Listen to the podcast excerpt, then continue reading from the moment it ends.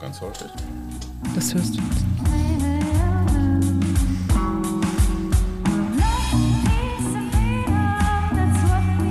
Wir, Arbeit, Leben, Liebe. der Mutmach-Podcast der Berliner Morgenpost.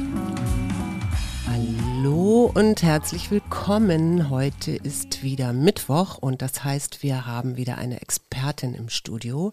Wir, das sind Hajo und Suse Schumacher mit dem Mutmach-Podcast. Und bei uns ist heute Diana Kinnert. Hallo. Hallo. Hajo. Wir haben uns auf der Rückbank eines Autos kennengelernt. Das ähm, Interessant. ist korrekt ausgedrückt. Ja. Bevor die Fantasien durchgehen, wir waren gemeinsam bei Markus Lanz. Ähm, du warst ja die kompetente junge Frau. Ich war der alte weiße Mann. Wenn du das sagst. Das war die Rollenverteilung und zwischen uns wurde der Hamburger Bildungssenator gegrillt. Das heißt, wir waren schon mal nicht die, die, die aufs Maul gekriegt haben. Mitsamt einer Virologin und wir waren so die Flügelspieler. Genau. Warum wurdest du eingeladen? Ich glaube, also es war meine zweite Einladung. Ich war drei Wochen vorher schon mal da. Da sollten wir mein Buch vorstellen zum Thema Einsamkeit und gerade Einsamkeit im Kontext auch der Pandemie, also was Kinder- und Jugendrechte angeht. Bist du einsam gerade? Nee, gerade überhaupt nicht. Also Diana Kinnert ist insofern eine hochinteressante Frau, weil erstens beschissener Satz, aber stimmt, könnte unsere Tochter sein. Altersmäßig. Insofern, ich bin immer so wahnsinnig interessiert an deiner Generation, weil ich so mein eigenes Boomer-Sein zunehmend in Frage stelle. Weil ganz lange waren wir ja so wie du. Wir waren ja die Jungen und jetzt sind wir auf einmal die Alten. Und ich verstehe immer noch nicht so ganz genau, wie ihr tickt. Wie findest du Boomer so generell, wenn wir jetzt mal ein bisschen verallgemeinern? Stereotype. Ich äh, beschäftige mich nicht so viel mit denen. Ach bitte. Also tatsächlich, ich bin ja in der Politik, insofern äh, habe ich ja auch ähm, ein Interesse daran, Leute zu erreichen, sage ich jetzt mal, oder mit Argumenten zu überzeugen oder hinter Positionen zu versammeln. Insofern interessiere ich mich für andere Menschen. Aber ähm, es ist bei mir nicht so, dass ich das nach Alterskohorten tue. Ich mache das ein bisschen, weil ich weiß, in der Stadt sind die Debatten vielleicht ein bisschen progressiver. Auf dem Land muss man vielleicht nochmal irgendwie eine andere Erzählung aufgreifen. Also ich, ich sortiere eher nach Milieus als wirklich nach Alter. Ich muss jetzt mal einmal ganz schnell in den, in den biografischen Block für die wenigen in Deutschland, die dich nicht kennen. Du bist geboren in Wuppertal, du bist 30, du bist diese wunderbare Mischung schlesischer Spätaussiedler und philippinische Migrantin, wo man sich immer denkt, hä, sind die beide katholisch oder wie haben sie zueinander gefunden? Du bist Politik, du hast Politik, Sozialwissenschaften, Philosophie studiert, bist mit 17 in die CDU eingetreten. Das ist korrekt. Auch dazu müssen wir kommen. Du warst die jüngste Büroleiterin aller Zeiten bei Peter Hinze, einer deiner Mentoren, sowie Rupert Neudeck auch, der Kap Anamur Neudeck. Generalsekretär Peter Tauber hat dich in eine Kommission gesteckt, Generalsekretär Paul Ziemiak hat dich in eine Kommission gesteckt. Du bist in allen möglichen Beiräten, machst alle möglichen internationalen, ich sag mal, Verständigungsprojekte, bist Geschäftsführerin einer Medienfirma, die Dokumentarfilme macht, berätst Unternehmen und kommst jetzt gerade von einem langen Wochenende vom Campen. Super Kombi. Hast du dir das Leben ausgesucht? Naja, ich bin natürlich ein Stück weit reingestolpert und manchmal haben sich Dinge verselbstständigt, wo ich gemerkt habe, ähm, geht mir eigentlich über irgendwelche Grenzen oder tut mir gar nicht so gut. Das heißt, ich, es gab vor allem in den letzten Jahren, wo sich auf so einem ähm, politischen Niveau viele Dinge verselbstständigt haben, gab es immer mal wieder Momente, wo ich gesagt habe, ähm, bis hierhin und dann mache ich das aber doch nicht oder ich mache etwas ganz anderes. Und insofern sammeln sich sehr viele verschiedene Dinge in meinem Leben, aber nicht so eine lineare Karrierestenkarriere. Ka kannst du mal ein Beispiel nennen, wo du für dich selber gemerkt hast, so zum Thema, ich weiß, was mir gut tut, wo es dir nicht gut getan hat, wo du Stopp gesagt hast? Naja, das war zum Beispiel, ähm, nachdem ich zwei, drei Jahre in Berlin war und dann Rupert Neudeck gestorben war, Peter Hinze gestorben war, meine Mutter plötzlich verstarb. Also ich Mit hatte auf 48? einem mit 48. Das heißt, es gab bei mir eine Zeit, wo relativ zufällig einfach sehr viele nahe Bezugspersonen gestorben sind. Und ich ähm, unterbewusst aber dachte, naja, ich stehe hier gerade auf einem bundespolitischen Präsentierteller, ich habe vielleicht auch gerade alle Chancen. Das heißt, ich ziehe mich jetzt nicht zurück und trauere, sondern ich ziehe ein Stück weit durch. Und da habe ich auch gemerkt, ähm, da hat sich viel in meinem Leben verändert. Ich habe die alten Freunde ein bisschen zurückgelassen. Wenn jemand mich gefragt hat, wie es mir geht, habe ich immer gesagt, alles gut. Ich habe abends gemerkt, ich werde traurig, also bin ich schnell ausgegangen und habe viele neue Leute kennengelernt. Also das war so eine Ebene, wo ich voller ähm, Sozialhobbys sozusagen mich von eigenen Gefühlen abgelenkt habe. Und da habe ich gemerkt, ähm, das ist zum Beispiel etwas, was mir überhaupt nicht gut tut. Und da habe ich gemerkt, da schalte ich lieber ab. Das wollte ich gerade fragen, weil dann kommt es ja irgendwann, wenn man Sachen nicht verarbeitet oder Trauer nicht verarbeitet, richtig, dann kommt es ja irgendwann so richtig breitseite zurück, oder? Hattest du Bei das mir auch? kam es mit meiner Baby-Neurodermitis zurück. Ich Ja. hatte als Baby so eine ganz schlimme Neurodermitis, ähm, kann mich an die Zeit eigentlich nicht erinnern. Ich weiß, dass als ich vor ein paar Jahren das erste Mal wieder an einem Reformhaus vorbeigegangen bin, dass ich diesen Geruch irgendwie so ganz irgendwie extrem assoziieren konnte, weil ich das einfach aus meiner Kindheit kannte. Und ähm, in dieser äh, Partyzeit in Berlin, wo ich einfach irgendwie ähm, ja auch so als politisches Talent hofiert wurde, da habe ich das dann ähm, gespürt, dass auf einmal meine Neurodermitis überall wieder kam. Und ich bin dann zum Arzt, habe mir eine Cortisonsalbe geholt, wollte sie wegschmieren und auf einmal tauchte sie am nächsten Tag ganz woanders wieder auf.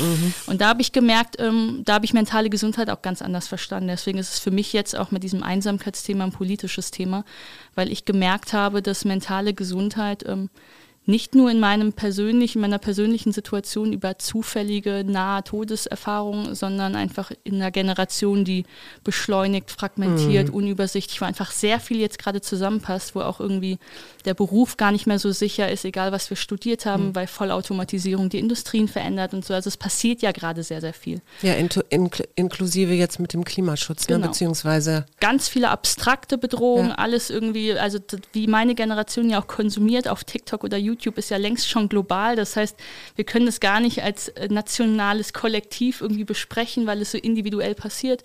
Und das sind so verschiedene Überforderungen mental, wo ich jetzt ganz explizit eine biografische gemacht habe und gemerkt habe, wenn das keiner richtig versteht, ähm, dann irgendwie geht es daneben. Und da habe ich gemerkt, das ist nicht nur was, wo ich selber privat lernen muss, damit umzugehen und die zu verstehen, sondern es ist was, wo ich merke, viele meiner Altersgenossen haben sowas ähnliches. jetzt bist du ja in der CDU. Ja. Ja. Und gleichzeitig bist du ja Geschäftsführerin von Newsgreen. Also ihr verbreitet eigentlich äh, positive Klima, äh, wie nennt man denn das? Botschaften. Botschaften, ja. Wie, wie, wie geht denn das zusammen? Weil ich meine, wenn man jetzt so nach 16 Jahren auf Frau Mhm. Merkels Regierungszeit guckt, dann ist ja nicht viel im Klima passiert. Also ist jetzt vielleicht mein subjektiver Eindruck. Aber naja, vielleicht muss man erklären, warum ich damals in die CDU eingetreten bin. Ähm, Das hatte gar nicht so diesen direkten Valomat-Grund, dass ich gesagt habe, ach, die CDU, die Position der CDU, die sind jetzt so viel besser als alle anderen in Jetzt-Sicht, sondern ich habe damals ähm, die Grundsatzprogramme gelesen, äh, die Menschenbilder verglichen und so weiter und festgestellt, dass vom eigentlichen Fundament Volkspartei äh, CDU mit auch was christlich-soziale, mit was Liberalen, mit was Wertekonservativen für mich gut passt.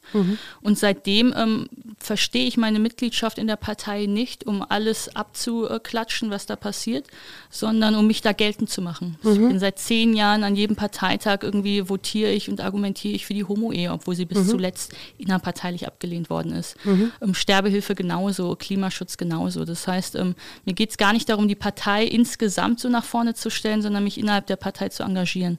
Und was für mich immer wahnsinnig wichtig war, war das Konzept der sozialen Marktwirtschaft.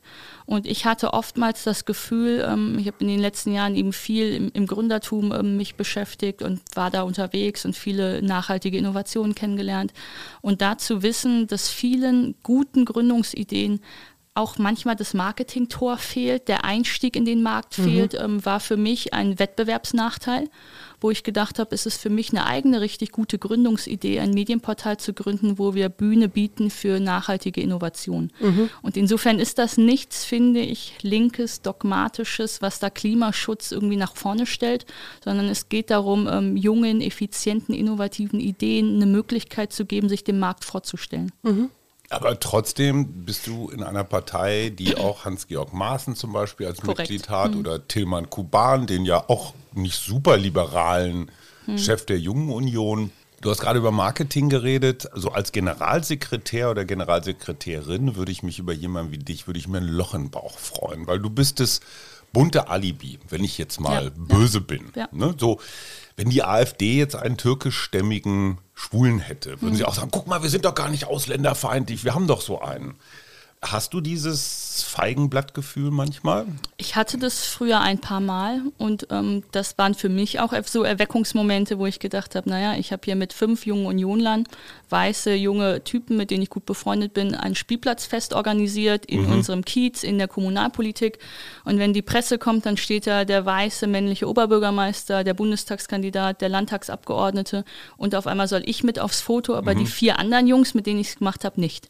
Und dann habe ich gedacht, das ist doch irgendwie unfair. Die anderen vier Jungs haben genauso viel hier gerade beigetragen mhm. äh, wie ich. Mhm. Und da ist mir ein paar Mal klar geworden, dass man mich meistens nur mit reinschiebt, um einem Diversitäts mhm. irgendwie Argument Vorschub zu leisten. Ich bin mhm. quasi der Quotenbeauftragte. Du bist mhm. Frau, du bist migrantisch, du bist lesbisch, was hast du noch alles? Äh, Weiß ich nicht. Also ich auf bin städtisch, ich bin digital. Und jung, alles. Man, ja. jung, um so. Gottes Willen. Mehr und, Quote ähm, als Angela Und da habe ich natürlich ab und zu gemerkt, ähm, dass versuchen Leute, um eigentlich Modernisierungsdebatten zu bremsen. Mhm. Und das ist in dem Moment für mich natürlich hinderlich, weil ich will diese Debatten ja voranbringen. Ja. Das heißt, in dem Moment, wo man mir eine Bühne gibt, aus welchem Argument auch immer, will ich sie für Modernisierungsdebatten nutzen. Wenn es aber nur darum geht, mich vorzustellen und zu sagen, wir brauchen sie gar nicht, denn Diana ist ja bei uns, dann mache ich es halt nicht. Das heißt, es ist ja auch meine eigene Verantwortung, mhm. für was lasse ich mich da instrumentalisieren und für was nicht. Mhm. Achso, ich bin, ich, bin, ich bin so geflasht.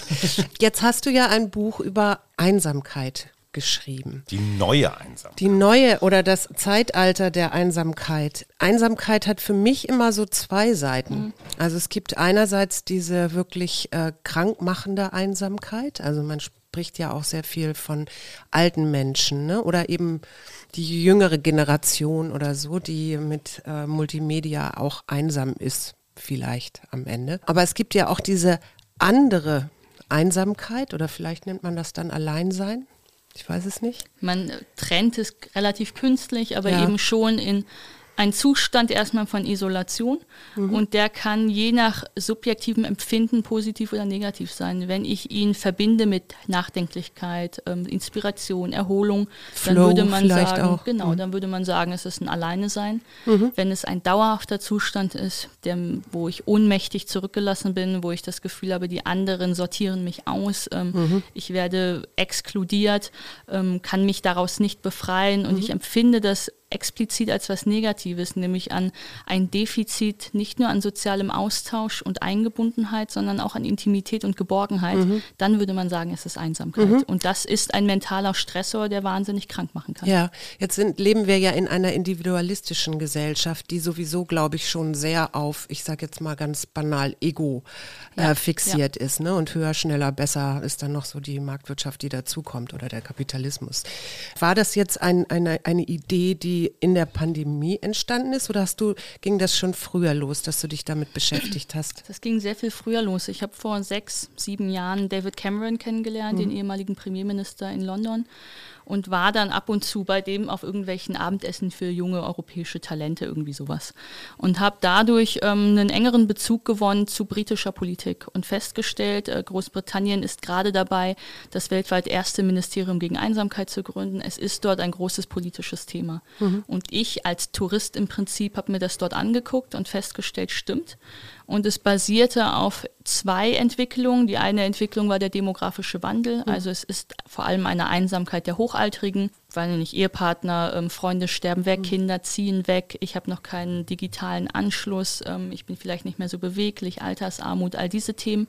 Das heißt, da ging es um Mehrgenerationenhäuser, um den Postboten, der bei der alleinstehenden Witwe mal, zu, äh, mal vorbeischaut, solche Dinge. Und gleichzeitig ging es vor allem in Großbritannien, und da habe ich vor allem die Parallele zu Deutschland gesehen, auch darum, was haben wir in der Industrialisierung sehr stark entwickelt und wovon sind wir sehr stark geprägt und was brauchen wir jetzt eigentlich postindustriell. Mhm. Und da war es vor allem auch der Gesundheitsbegriff. Mhm. Also ein Gesundheitsbegriff, der auf Erwerbstätigkeit schaut, der sehr auf physische Gesundheit schaut und der mentale Gesundheit noch nicht so ernst nimmt. Mhm. Und ähm, gerade wenn ich so in Neuseeland oder Kanada oder so mich umschaue, also bei sehr progressiven Gesellschaften, die auch nicht so industriell geprägt sind, da ist mentale Gesundheit, Prävention, Entstigmatisierung lange schon ganz großes, junges Thema. Auch Cybermobbing, mhm. Bodyshaming, also all diese jungen Dinge.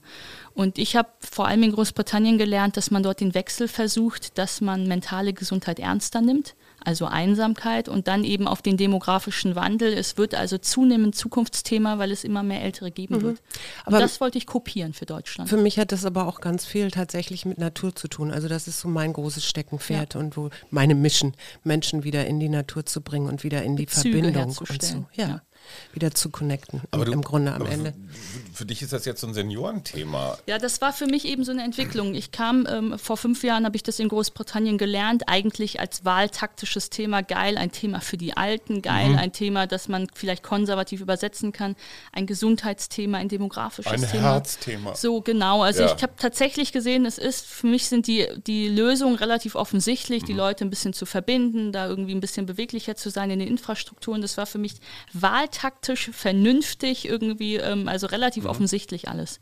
Und dann habe ich mir das Phänomen eben näher angeguckt, sämtliche Erhebungen dazu. Und dann hat sich dieses ganze Phänomen ähm, mir nochmal ganz anders dargestellt.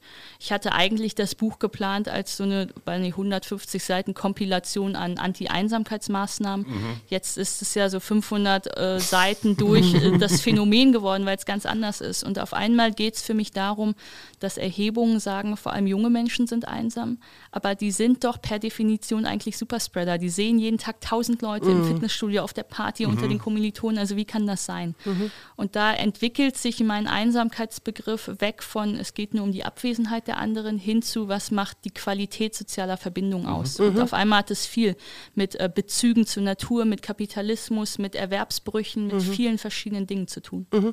Leben wir zu viel im Aus? Ja. Ich habe ein Buch gelesen von Johann Hari, ein britischer Journalist, ähm, vergessen, wie genau der Titel heißt, aber es geht ähm, darum, dass er seine eigenen Depressionen ähm, versucht hat nachzuvollziehen und festgestellt hat, ähm, immer dann, wenn Bezüge fehlen, geht es ihm schlecht. Mhm. Und das ist etwas, womit ich mich ein bisschen identifizieren konnte, weil in der Zeit, in der es mir nicht so besonders gut ging, habe ich zum Beispiel gar nicht mehr Lebensmittel eingekauft, weil ich viel zu selten zu Hause war. Ich ähm, hatte so viel Geld, dass ich über mit dem Taxi hingefahren bin. Ähm, mhm. ich, also mhm. ich musste mich sehr, ich musste für nichts Verantwortung übernehmen. Mhm. Ähm, ich habe dann da bei Freunden geschlafen, dann mal wieder da, war ich auf einer Party, dann wieder zu Hause, dann im Hotel. Ähm, also ich hatte keine Bezüge und ich glaube, worum es geht, ist der Bezug ähm, zu einem selbst, dass man eben nicht diese Einsamkeit von sich selbst vermisst, weil man sich gar nicht mehr begegnet. Es geht darum, dass man auch Freunden immer wieder rechenschaftspflichtig ist, weil die ja mhm. einen auf eine eine Dauer begleiten. Es geht darum, dass du vielleicht auch gerade zu sowas wie, wie Essen, wie Trinken, was einfach auch biologistisch festgeschrieben ist, einfach mhm. eine Verbindung hast. Mhm. Und ich weiß aus eigener Erfahrung, dass immer, wenn ich das Gefühl hatte, ähm, ich, ich drehe irgendwie ein bisschen raus und bin aus meinen Bezügen raus, ähm, ging es mir einfach nicht so gut. Mhm. Ist das dann am Ende wieder Achtsamkeit? Also hier, ja. hier und jetzt ja. zu sein? Also mhm. ich glaube, was bei mir, also was das Neue vielleicht auch an meinem Buch ist, ist, dass Einsamkeit nicht sein muss, dass dir von außen passiert, ja. sondern etwas, was mhm. mit einer eigenen Unfähigkeit zu tun haben kann. Und diese mhm. Unfähigkeit ist vielleicht manchmal privat bedingt, weil du wie auch immer dich verhältst, aber manchmal glaube ich eben auch durch gesellschaftliche Rahmenbedingungen beeinflusst. Hm. Da würde ich mal als alter weißer Mann mich dazwischen werfen. Ich glaube, die Hyperindividualisierung, die du gerade beschrieben hast, mit ja. auswärts essen gehen, Taxi fahren, irgendwo so pennen, das sind die, das sind die besten kapitalistischen Diener weil die konsumieren ganz viel. Genau so ist es. Wenn du deinen Salat selber anbaust und überall mit dem Fahrrad hinfährst, bist du für den Kapitalismus verloren. Ja, du bist kein richtig guter Konsumierer? Also es ist erstmal ein Angebot und die Frage ist, warum nachfrage ich das? Warum mhm. frage ich das nach? Und ähm, Richard Sennett, der amerikanische Soziologe, sagt, ähm, der Kapitalismus, in dem wir heute sind, ist entkoppelt von Verantwortung so. und mhm. ist ein Regime der Flexibilität. So. Und das ist etwas, was ich auch finde ich in meiner eigenen Partei lange nicht so gesehen habe. Ich finde, ein bisschen unintellektuell, das mir auch lange in der eigenen Partei gereicht hat, gegen die Linken zu sein, mhm. gegen was Moralistisches zu sein, gegen was Dogmatisches ja. zu sein und habe aber viel zu wenig selber in Frage gestellt oder mitkonzipieren wollen, wie unsere Marktwirtschaft fun zu funktionieren hat, mhm. ähm, wo Verantwortung drin ist, wo Betriebsräte, Gewerkschaften eben auch Tarifautonomie bedingen, äh, was ein Arbeitsmarkt im Unterschied zu einem normalen Konsummarkt ist, solche Dinge. Also viel VWL-Wissen im Prinzip. Und da bist du aber bei den Herz-Jesu Jesu-Marxisten der CDU, ne? Also da, da, klingst du wie Norbert Blüm, wie ja Peter Hinze, mhm. einer deiner Lehrmeister.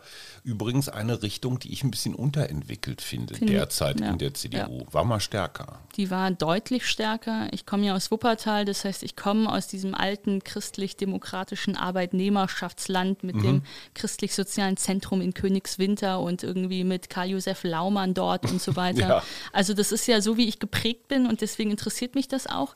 Aber ähm, ich bin eben nicht, ähm, wie viele manchmal glauben, dieser verkappte Linke bei den Konservativen, weil es mir nicht darum geht, ja, Marktwirtschaft zu sabotieren. Mir geht es mhm. darum, Marktwirtschaft so einzustellen, dass sie verantwortungsvoll sich gut entwickeln kann mhm. und dass sie mit Haftung auch zusammengeht. Ähm, noch ein Punkt, den ich ganz interessant finde und auch an unseren Kindern und sogar an uns selber beobachte, die zunehmende Polarisierung. Äh, klar gab es früher auch, das ist gerade gesagt, links gegen konservativ und so weiter. Ich habe das Gefühl, die ist sehr viel ausdifferenzierter heute, dass man in jeder verdammten Frage sofort eine Entscheidung treffen muss, bin ich dafür, bin ich dagegen, was Diskussionskultur nicht unbedingt nach vorne bringt. Ähm, ich habe das Gefühl, dass auch in der politischen Debatte, Twitter ist zum Beispiel, Trump war so ein Beispiel, dieses Entweder-Oder, dieses binäre Entscheiden ein Teil der Pest ist. Und deine Generation, wenn ich mal verallgemeinern darf, die ist einfach damit groß geworden. Die kennt das gar nicht anders. Naja, ich glaube, dass auch Demokratie irgendwie ausgemacht hat, dass es immer das Für und Wider gibt und dass man sich entscheidet. Ich glaube, das ist nicht das Neue. Das Neue ist, finde ich, dass mit der Entscheidung ein moralisches, ein moralisches Urteilen mhm. und ein Auseinandersortieren einhergeht, mhm. dass ich finde, irgendwie Demokratie noch nicht nach vorne bringt und auch Gemeinschaft nicht nach vorne bringt. Also du gehörst dazu oder eben Also ich, oder ich, ich würde, ja. ja genau. Und ich würde sagen, das ist in meiner Generation viel, viel schlimmer als mhm. in Generationen vorher. Bin da super kritisch mit und habe aber das Gefühl, dass es eben auch was mit diesem Einsamkeitsphänomen zu tun hat. In mhm. dem Moment, wo sämtliche Beziehungen, die du hast, so brüchig sind und auch irgendwie Zugehörigkeiten auf der Straße irgendwie durch, weiß ich nicht, Eigentum, Punk, wie auch immer, also durch äußere Merkmale gar nicht mehr so ähm, sortierbar sind, welche Gruppen gibt es und welche nicht, glaube ich, dass der Moralismus diese Rolle von Zugehörigkeit übernimmt oder diese Funktion, Zugehörigkeit herzustellen, übernimmt. Also ich glaube, in dem Moment, in dem ich einfach nicht mehr wirklich sagen kann, zu wem gehöre ich, zu wem gehöre ich nicht, weil Gesellschaft individualistischer geworden ist, fragmentierter geworden ist, versuche ich über, ach, wir zwei sind Veganer oder wir zwei mhm. sind gegen Flüchtlinge, mhm. ähm, mhm. quasi Kollektive zu inszenieren. Mhm. Und ähm, das fände ich so interessant. Ich habe da mit Harald Welzer viel drüber gesprochen, dass gerade diese Trump-Kirche, mhm. wo man sagen würde, das sind doch die Menschen, die da im Kapitol eigentlich von Hass und Zersplitterung zerfressen sind, die glauben ja am allermeisten, dass genau die zusammengehören mhm. und dass alle anderen wollen uns auseinandertreiben treiben und wir gehören nicht mehr dazu. Aber wir sind die Einzigen, die dagegen aufbegehren. Also auch irgendwie, ich habe Leute interviewt fürs Buch irgendwie, die gesagt haben, naja, ich bin irgendwie schwul und verlassen und einsam, aber bei den Hooligans habe ich meinen Platz gefunden und deswegen mhm. kämpfe ich damit. Mhm. Und da merkt man, dass das Bedürfnis des Menschen, sozial zu sein, irgendwie auf andere Menschen zu reagieren, so fest in uns ist, dass mhm. wenn wir nicht eine Gemeinschaft bieten, in der das möglich ist, dass wir inszenieren und möglicherweise auch mit anderen Opfern, dass wir das irgendwie, ähm, dieses Bedürfnis irgendwie befriedigen können. Mhm. Jetzt äh, haben wir so eine, im Moment ja so eine Zustandsbeschreibung, die du da gerade auch ganz gut ähm, ja, du hast den Zustand ja ganz gut beschrieben. Was sind denn da Wege raus? Ich glaube, es gibt ganz, ganz verschiedene. Ich sag mal, die offensichtlichen sind für mich ähm, gerade bei den Hochaltrigen ähm, eine andere Kultur von Anti-Anti-Aging. Ich habe mhm. viel auch mit Hochaltrigen gesprochen, die gesagt haben, sie fühlen sich unsichtbar, sie fühlen sich als Belastung, sie wollen gar keinen Kontakt zu Kindern suchen, weil sie glauben, sie stören da sowieso nur. Und da braucht es ein anderes Selbstbewusstsein für eine ältere Generation. Und das geht aber nur, wenn wir das kulturell ja auch öffnen. Mhm. Also wenn wir Infrastrukturen auf sie einstellen, wenn wir ihnen Anerkennung geben dafür, dass sie jetzt in der Rente sind und was sie da mit dieser Zeit auch anstellen wollen, wenn wir sie nicht nur als ähm, Klimasünder und irgendwie Umweltsäue beschimpfen, sondern wenn wir denen einfach einen Platz in der Gesellschaft geben. Oder sie eben nicht in Seniorenheimen nur ab genau. ablagern, hätte also, ich gesagt. So, also gibt es, glaube ich, es, ich glaube, es gibt viele Möglichkeiten der Teilhabe und Einbindung für ältere Menschen. Mhm. Und das ist das offensichtliche Einsamkeitsthema. Das ist ja in früheren oder in anderen Kulturen sind das ja gerade die Weisen, ne? genau. die schon ganz genau. viel wissen. Auch nicht alle. Nein, nicht alle. So, dann gibt es natürlich irgendwie das ländliche Thema. Dort sind die Infrastrukturen so runtergewirtschaftet, dass die Leute dort einfach gar nicht als Gemeinschaft stattfinden können.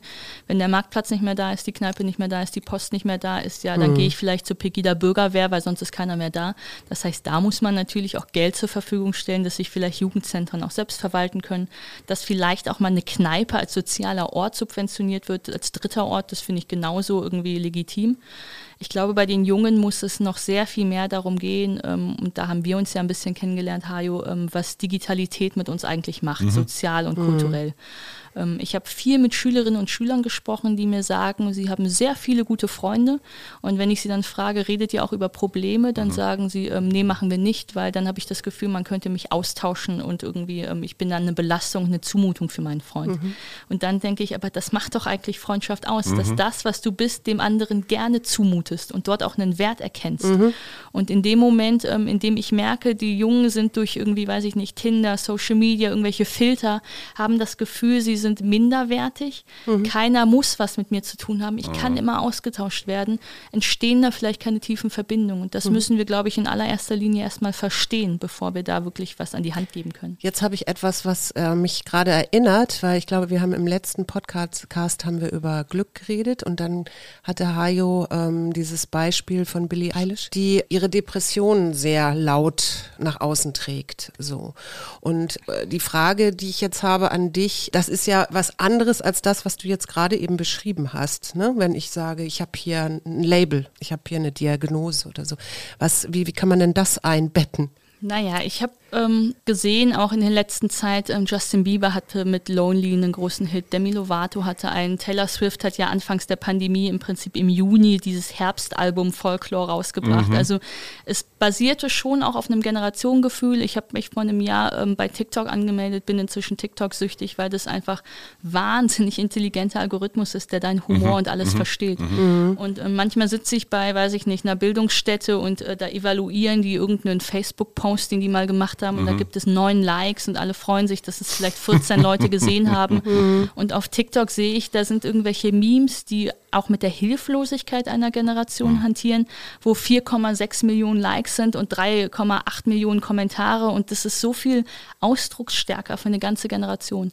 Und ich merke zum Beispiel gerade auf TikTok ähm, gibt es ähm, ja eigentlich diese Verharm oder eigentlich diese Romantisierung von Landleben, äh, Marmelade einkochen mm. ist mhm. wieder in, also diese ganzen Laternen aufhängen wie bei Taylor Swift ist, ist auch in. bei den Boomern so. so. Also genau. Und das hat ein Stück weit ja, also das könnte man ja interpretieren, was es bedeutet. Und äh, meine Deutung wäre, dass es was mit einer Ohnmacht und einem Unverständnis dieser Welt dort draußen zu tun hat und dem, ähm, das, was um meine eigene harmonische Hausnummer passiert, kann ich kontrollieren, kann ich gestalten, hier bleibe ich. Mhm. Und ich merke, dass es in einer jüngeren Generation ganz grundsätzlich ein größeres Bewusstsein und eine Achtsamkeit auch gegenüber sämtlicher mentaler Überforderung gibt, mhm. aber dass es trotzdem in, diesem, in dieser Konsumgesellschaft von Individuum und Individuum, wo auch soziale Beziehungen Eva Illos-mäßig ausgestellt wird, damit ähm, ich eben der Begehrenswerte bin, es ist mhm. ja im mhm. Nachhinein nur noch ein neues kapitalistisches Merkmal, mit dem ich mich hochinszeniere, mhm. ist es ja auch wieder sabotiert. Mhm.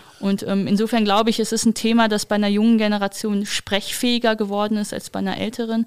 Aber wir sind noch lange nicht da, dass man das auf sich selbst richtig anwenden könnte. Mhm.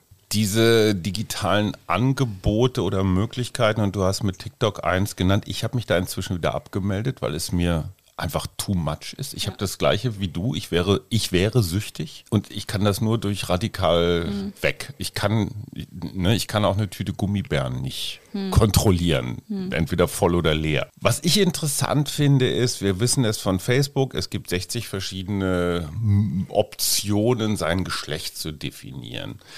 Ich stelle an der jüngeren Generation, die ich jetzt mal so mit, was weiß ich, zwischen 15 und 30 ähm, benennen würde, wahnsinnige Schwierigkeiten fest, sowas wie ein, wie ein Geschlecht für sich selbst zu finden. Also da sind ganz viele Experimente, was ja. neu ist im Vergleich zu früher. Ne? Also wir mhm. sind damit aufgewachsen, du bist junge Mädchen fertig.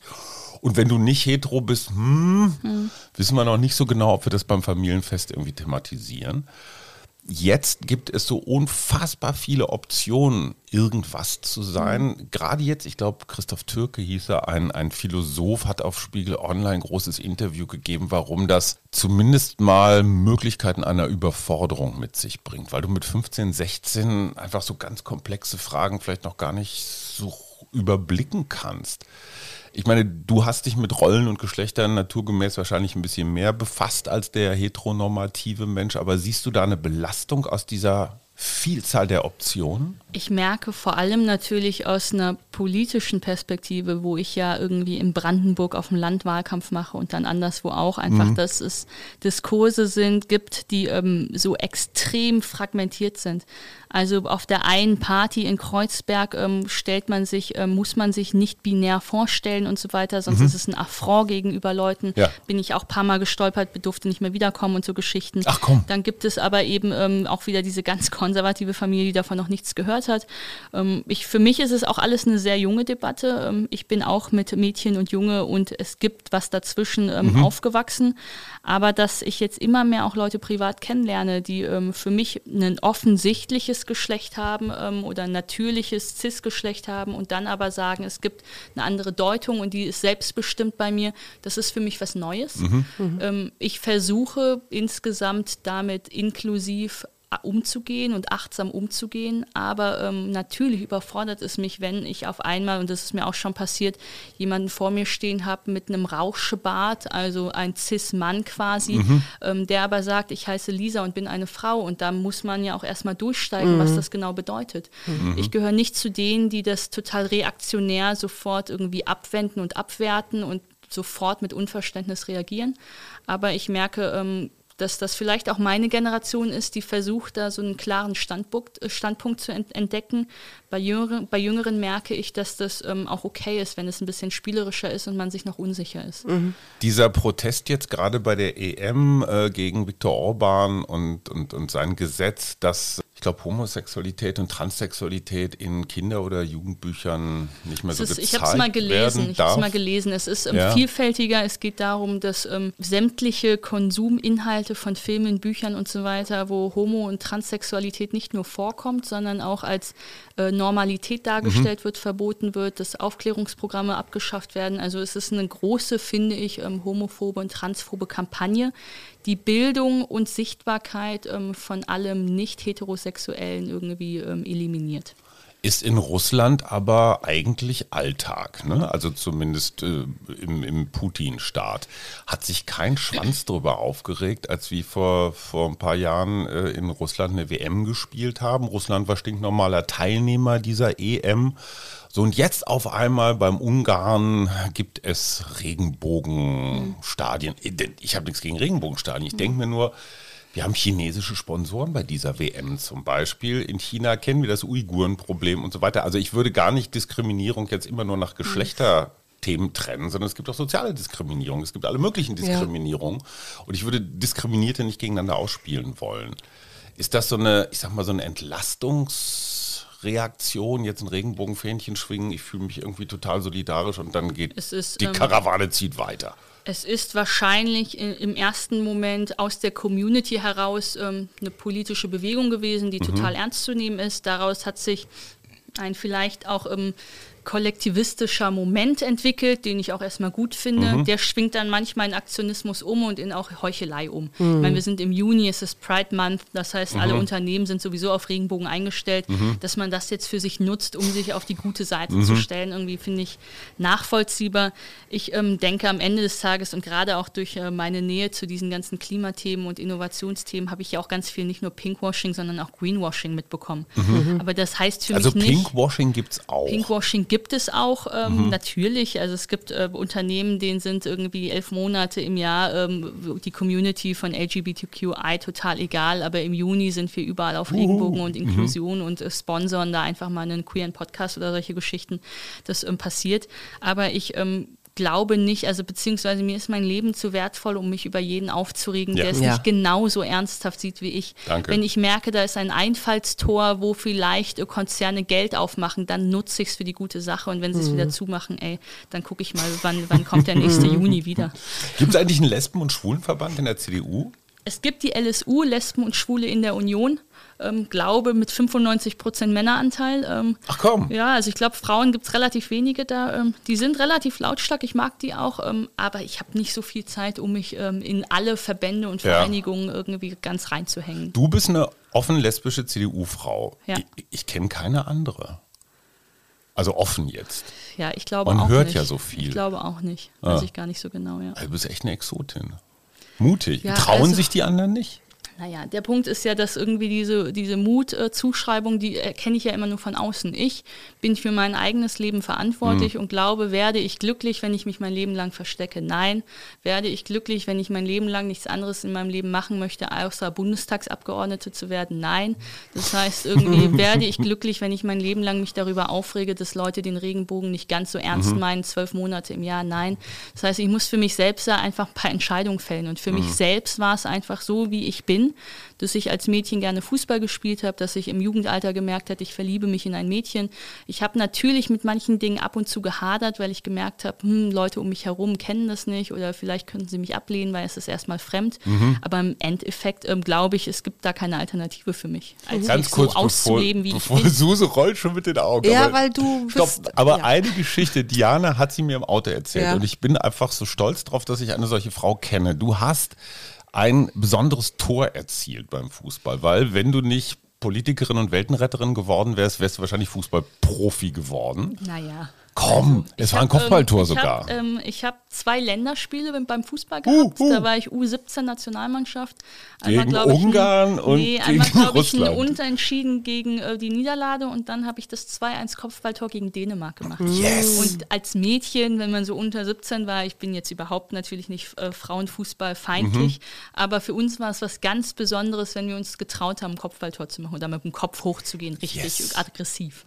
Und ich hatte mich das halt einmal getraut und dann ist ein Kopfballtor entstanden und das, da bin ich bis heute stolz drauf, deswegen erzähle ich es dann jedem auch nachts Absolut. im Auto. Ja. so Susi jetzt, du Schuldige. Jetzt ähm, möchte ich eigentlich noch mal aufs Klima zurück, Ja. weil mich das wirklich beschäftigt und umtreibt. Und wir haben ja demnächst auch Bundestagswahl und im Moment springen ja alle aufs Klima drauf. Und man wundert sich so, weil ich meine, es gibt ja jede Zeit, jeden Moment eine Möglichkeit zu verändern, zu machen, zu tun.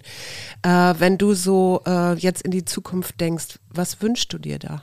Ich wünsche mir, dass wir das Klimathema, also ich glaube, man kann dem Klimathema nicht Herr werden, wenn wir nur nationalistisch denken, sondern das ist eine globale Angelegenheit. Und ich glaube aber auch, dass wir außenpolitisch nicht weiterkommen, wenn wir anderen Ländern befehligen, wie sie zu leben haben. Und deswegen glaube ich, ist dieses Klimathema nicht so einfach händelbar, wie sich das viele Klimaschützer vorstellen. Ich glaube, es ist wichtig, dass wir eventuell vielleicht langsamer klimatechnisch nach vorne kommen, dafür alle anderen Länder aber sehen, bei uns entstehen grüne Jobs und auch Niedrigverdiener können sich das leisten. Das heißt, es kommt nicht zu sozialen Unruhen. Und wenn das ein Gesellschaftsmodell ist, das in sich erfolgreich ist, glaube ich, motiviert man andere Länder, die gleichen Einstellungen zu erzielen. Kennst du ein Land, wo das schon so in die Richtung geht, wo du sagen würdest, das ist so ein ganz gutes leuchtendes Beispiel? Vielleicht. Ich habe das Gefühl, Kanada macht es relativ gut. Ich merke, ähm, in Israel ist Technologie und eben auch ähm, sowas wie Recycling-Technologien und sowas sehr weit entwickelt. Ich habe eigentlich auch das Gefühl, dass wir da in Europa gut dabei sind. Ähm, ich gehöre nicht zu denen, die ähm, Klimaschützer trösten wollen mit, wir brauchen mehr Zeit und es muss langsamer gehen. Ich glaube nur, dass wenn wir es so extrem alleine durchziehen, ähm, die an, also wir die, die Mehrheit im eigenen Land verlieren, weil das eigene Land sagt, guckt euch mal die Klimapreise um oder die Strompreise um uns herum an und die anderen Länder sehen, was es für uns, bei uns für eine Polarisierung gibt, da haben sie keine Lust drauf, deswegen machen sie da nicht mit. Das heißt, ich glaube, worum es primär gehen muss, ist ein Gesellschaftsmodell zu exportieren, anstelle von nur Klimatechnologie. Glaube ich auch. Ähm, ich habe da jetzt mal eine ganz praktische Frage als Boomer. Ich weiß, es passt nicht zusammen und doch irgendwie habe ich das Gefühl, es ist so. Ähm, Schlachtensee und Krummelanke sind äh, an heißen Tagen wie diesen Treffpunkt der Jugend. Und das ist auch ein Stadtteil, so Zehlendorf, Dahlem, Grunewald, wo eher so die Besserverdienenden wohnen. Und ich wundere mich total, dass diese Kids da feiern an den Seen und es sieht hinterher aus wie Sau.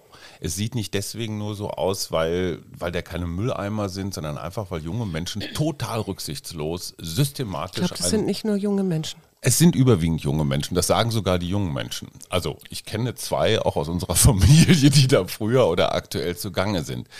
Was ich, was mich wirklich irritiert, und ich meine es gar nicht mal anklagend, auf der einen Seite sehe ich Fridays for Future, ich sehe Greta, ich sehe in allen möglichen Schulen Öko-Aktionstage und so weiter. Und auf der anderen Seite benehmen sich genau diese gleichen jungen Menschen wie der letzte Husten, wenn sie drei Bier getrunken haben. Kriegst du das zusammen naja, ich glaube, es hat wieder was mit dieser Kompensation und Projektion von mhm. irgendwie Dingen zu tun. Ich glaube, am Ende des Tages muss es natürlich um die, den eigenen Raum gehen und dort Verantwortung zu übernehmen. Also es nützt nichts, ähm, mich gut zu fühlen, weil ich Verantwortung diktieren kann mhm. oder projizieren kann, was passieren soll, wenn ich selbst nicht mache. Ähm, ich habe mich wahnsinnig aufgeregt über eine Kampagne, ich glaube von Greenpeace oder so, da sollte es darum gehen, kann, kann jetzt falsch sein, ich weiß die Details nicht, aber das in Sachsen oder Sachsen-Anhalt sollte man in der Schule das Angeln lernen. Also an Gabe würde, hätte es eine Projektwoche gegeben, wo mhm. man mit den Schülern den Angelschein macht und so weiter. Mhm. Und Greenpeace hat dagegen protestiert als irgendwie Töten im Staatsauftrag. Wo ich gesagt mhm. habe, naja, wenn Greenpeace da irgendwie rumläuft und einfach nur irgendwelche Panda-Fotos den Leuten zeigt, dann irgendwie ist das was anderes dann ist es auch so ein aufgesetzter, irgendwie so ein aufgesetzter Naturbegriff und eine mhm. Nähe zur Natur. Viel besser wäre es doch, das eigene Ökosystem zu verstehen, die mhm. Fließgeschwindigkeiten zu verstehen, die Saisonalität von Fischen zu verstehen, verstehen auch, was essen eigentlich Fische, was mhm. essen Insekten, was kann ich essen und so mhm. weiter. Also ich glaube, dass wir uns ähm, dass ich, ich bin ja auch niemand, der Menschen, die Fleisch essen, verurteilen, aber wenn jemand Teddybärwurst isst und nicht das Gefühl hat, dass da irgendwie nicht Teddybär drin ist, dann mhm. bin ich auch ein bisschen kritisch. Also ich glaube, worum es gehen muss, ist einfach grundsätzlich Bezüge herzustellen. Mhm. Und das hat viel mit dem eigenen Ökosystem und der Verantwortung auch in der eigenen Nachbarschaft zu tun. Ich meine, wir bräuchten ehrlicherweise auch keine Anti-Einsamkeitspolitik, mhm. wenn jeder von uns bei seinen Nachbarn irgendwie auch mal vorbeischauen würde. Das heißt, es geht ja viel wirklich einfach um Verantwortung und lagere ich Verantwortung Verantwortung aus, dann gibt es eine viel linkere Politik, weil ein Staatsapparat sich verantwortlich fühlt. Oder lagere ich Verantwortung nicht aus, sondern kümmere mich in meiner Eigenverantwortung, mhm. dann bräuchte man das nicht. Und das gibt es, glaube ich, beim Umweltthema genauso. Und wie kriegen wir? Wie kommt man dahin, dass man. Wer ist äh, wir? Wir als Eltern? Wir als Gesellschaft. Ah, okay. Wie kommen wir dahin, dass wir uns alle verantwortlich fühlen? Und dass wir es eben nicht an die Politik geben oder an die Unternehmen oder oder oder. Also ich merke, dass, es, dass ich am konstruktivsten diskutiere, wenn man es auf Augenhöhe tut. Mhm. Viel auch zum Beispiel mit Eltern darüber gesprochen, was Social Media mit den Kindern macht. Und die sagen dann immer, ja, die, der hält immer dieses Ding in der Hand und so weiter. Und dann finde ich es sehr oberflächlich, weil man kann mhm. ja alles damit machen. Mhm. Du kannst bei Facebook äh, mitkommentieren und diskutieren, du kannst dich bei Twitter informieren, du kannst auf deiner Lernplattform gerade lernen, du kannst irgendwie eine Serie gucken, du kannst YouTube Lernvideos gucken, du kannst bei TikTok Do-it-yourself-Sachen machen, du kannst bei Snapchat Nacktbilder verschicken. Also ist ja alles möglich. Das heißt, einfach nur zu sagen, dieses Ding in der Hand und das ist jetzt destruktiv, ist für mich zu kurz gegriffen. Mhm. Und da merke ich, dass junge Leute Leute ähm, das Gefühl haben, dass sie da nicht richtig ernst genommen werden oder dass da auch kein wahres Interesse ist. Mhm. Ich habe viel zum Beispiel mit Jörg Thaddeus über diese junge, moderne Einsamkeit gesprochen. Da hat er gesagt, ähm, dass er das gar nicht so richtig nachvollziehen kann, weil seine Eltern, die kommen doch aus dem Krieg und aus der Armut. Warum beschweren sich denn die Jungen, dass sie jetzt so einsam sind? Das habe ich den Jungen dann gespielt und dann haben sie mir was gesagt, das ich bis heute nicht vergesse. Und sie haben zu mir gesagt, ähm, siehst du, ich darf mich noch nicht mal fühlen, wie ich mich fühle.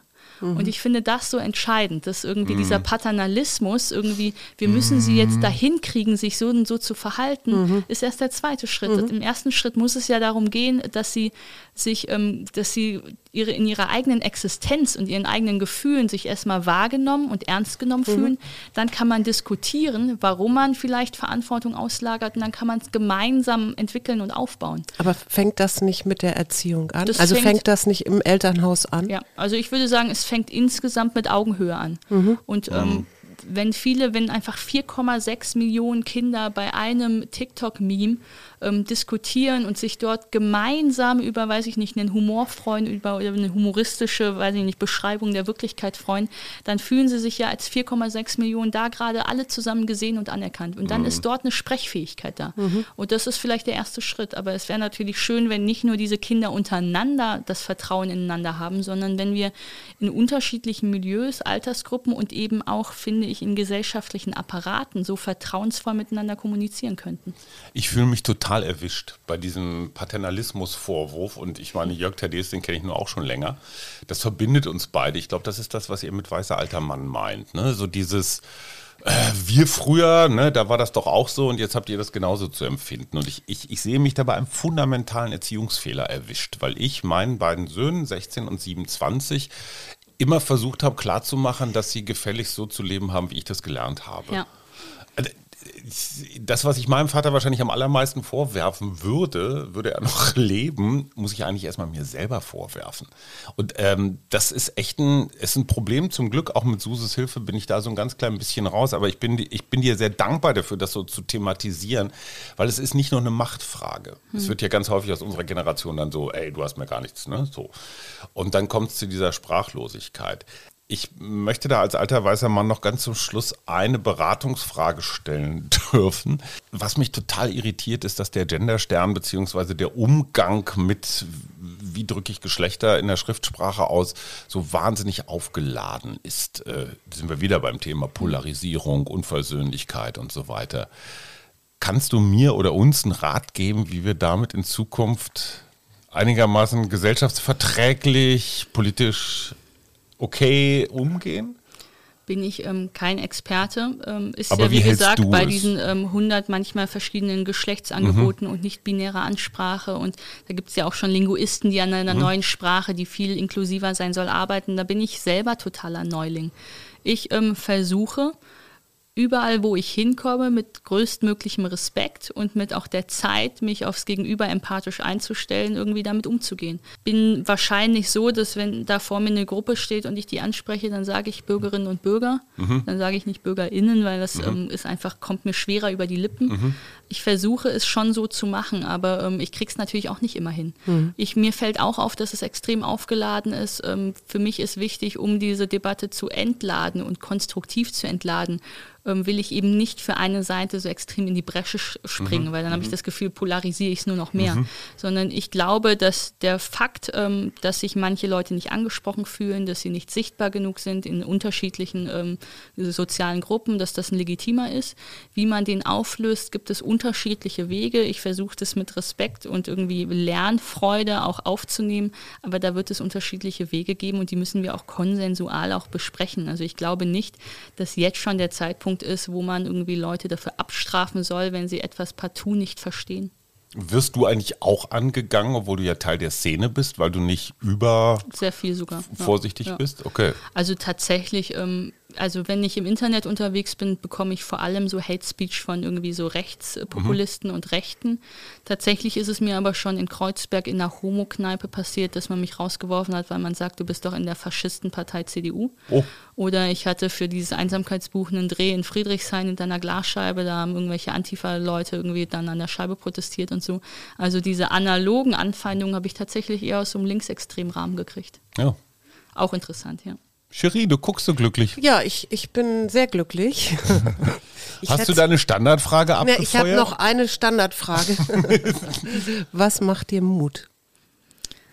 Ähm, zu wissen, dass Eigenverantwortung sich insofern lohnt, dass man, ähm, dass sie einem auch hilft, äh, selber Krisen zu überstehen. Also ich habe für mich verstanden, dass immer, wenn es mir schlecht ging, war ich gar nicht so darauf angewiesen, dass ich extern äh, jemanden hatte, der mich irgendwo hinleitet, sondern es hat mir gereicht, ähm, in eigener Naturverbundenheit, in eigener Ruhe, in eigener Nachdenklichkeit über mich selbst nachzudenken und, allein, und ein Alleinesein eben auch schöpferisch zu nutzen und dass Eigenverantwortung also nicht etwas ist, was mir irgendwie als Strafe oder Zumutung erscheint, sondern was für mich auch totale Heilquelle für alles ist. Man könnte auch Macht Selbstfürsorge sagen. Es oder? ist ähm, Selbstfürsorge und das ist das Schöne auch an diesem Einsamkeitsthema, dass es, ähm, dass es nur auf deine eigene Deutung ankommt mhm. und auf deine eigene Einstellung, ob, ob, du einsam bist oder ob du das alleine sein gut für dich nutzen kannst, ähm, auf allen Wegen. Mhm. Das ist voll unser Thema hier im Podcast. Immer Eine wieder. allerletzte Frage habe ich jetzt auch noch nach. Also jetzt ist gerade mal Corona, wenn wir mal von der Delta-Variante absehen, aber vielleicht dann doch so ein bisschen im Ausklingen begriffen. Was passiert danach? Haben wir mehr Vertrauen, mehr Nähe, mehr Bindung? Rennen wir wie die Verrückten zurück in unser schönes Kreuzfahrt- und Wochenend nach Barcelona Flugleben. Viele Menschen, auch wir hier im Podcast, haben gesagt, eigentlich müssen wir was ändern. Was, was glaubst du, was passiert? Ich meine, dein Kumpel Laschet wird Kanzler. Ja, das ist, ähm, glaube ich, etwas Gutes. Mhm, ich, Aufbruch äh, sieht anders, aber gut, okay. Ist moderativer Aufbruch. ich, ähm, ich, glaube, ähm, wir dürfen nicht unterschätzen, dass eine Krise einfach wahnsinnig viele Verlierer hatte. Und mhm. das sind Kinder und Jugendliche, das ist ein Bildungs, äh, Bildungsangebot, eine Bildungslandschaft, die nicht richtig weiterentwickelt ist. Das sind wahnsinnig viele Jobs in der Gastronomie, ähm, im Einzelhandel, die weggefallen sind. Das sind äh, Jugend-Studentengenerationen, die nicht genau wissen, wohin mit sich. Das müssen wir nicht nur äh, kollektiv psychologisch aufarbeiten, sondern das ist vor allem auch immer noch eine große Wirtschaftskrise. Mhm. Ich glaube, dass immer noch verschleppt wird, wie viele Insolvenzen wir jetzt eigentlich nach diesen anderthalb Jahren ähm, noch aufzuarbeiten haben. Und eine Krise hat erstmal ähm, nicht so wirklich Gewinner, sondern es gibt wirklich wahnsinnig viele Verlierer und gerade die, denen es wirklich noch nicht so gut geht oder denen, denen es immer schon nicht so gut ging. Ähm, deswegen bin ich nicht so einer, der dann jetzt hier irgendwie so als letztes Wort und aus der Krise gehen wir stärker hervor und wir machen jetzt alles geiler, glaube ich nicht unbedingt. Aber es sind in der Krise zumindest die Defizite sichtbar geworden. Das heißt, wer es ernst meint, mhm. der weiß, ähm, wo die Hausaufgaben zu machen sind. Mhm. Ja. Super. Super. Großartig. Das war Diana Kinnert. Dein Einsamkeitsbuch heißt nochmal? Die neue, Die neue, neue Einsamkeit. Einsamkeit. Sollte 150 Seiten kriegen, hat weit über 500. Ich habe zumindest, also man kann es sehr schön so in, in Stücken lesen. Es ist ein assoziatives Buch, ähm, ja. mit dem man durch einfach ein vielschichtiges Phänomen reist. Irre viel Arbeit drin, das kann ich als selber Bücherschreiber sagen. Das ist nicht mal eben nur so. Wer das Buch gelesen hat, äh, hört, den, hört deinen Podcast, der achte Tag, den kuratierst du für den geschätzten Kollegen Steingart. Du hast mit Harald Welzer eine TV-Show auf NTV.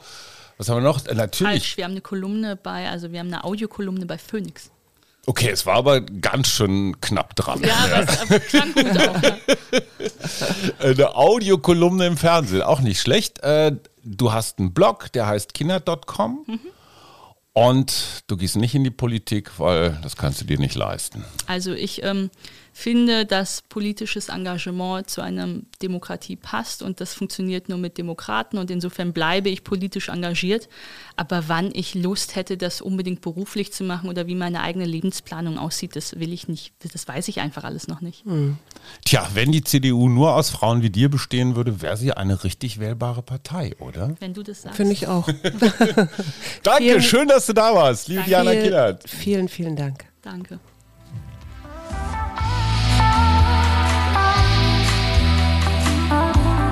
Wir.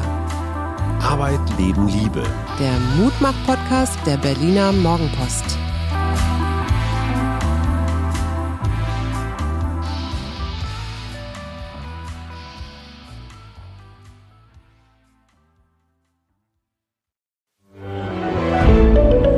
Ein Podcast von Funke.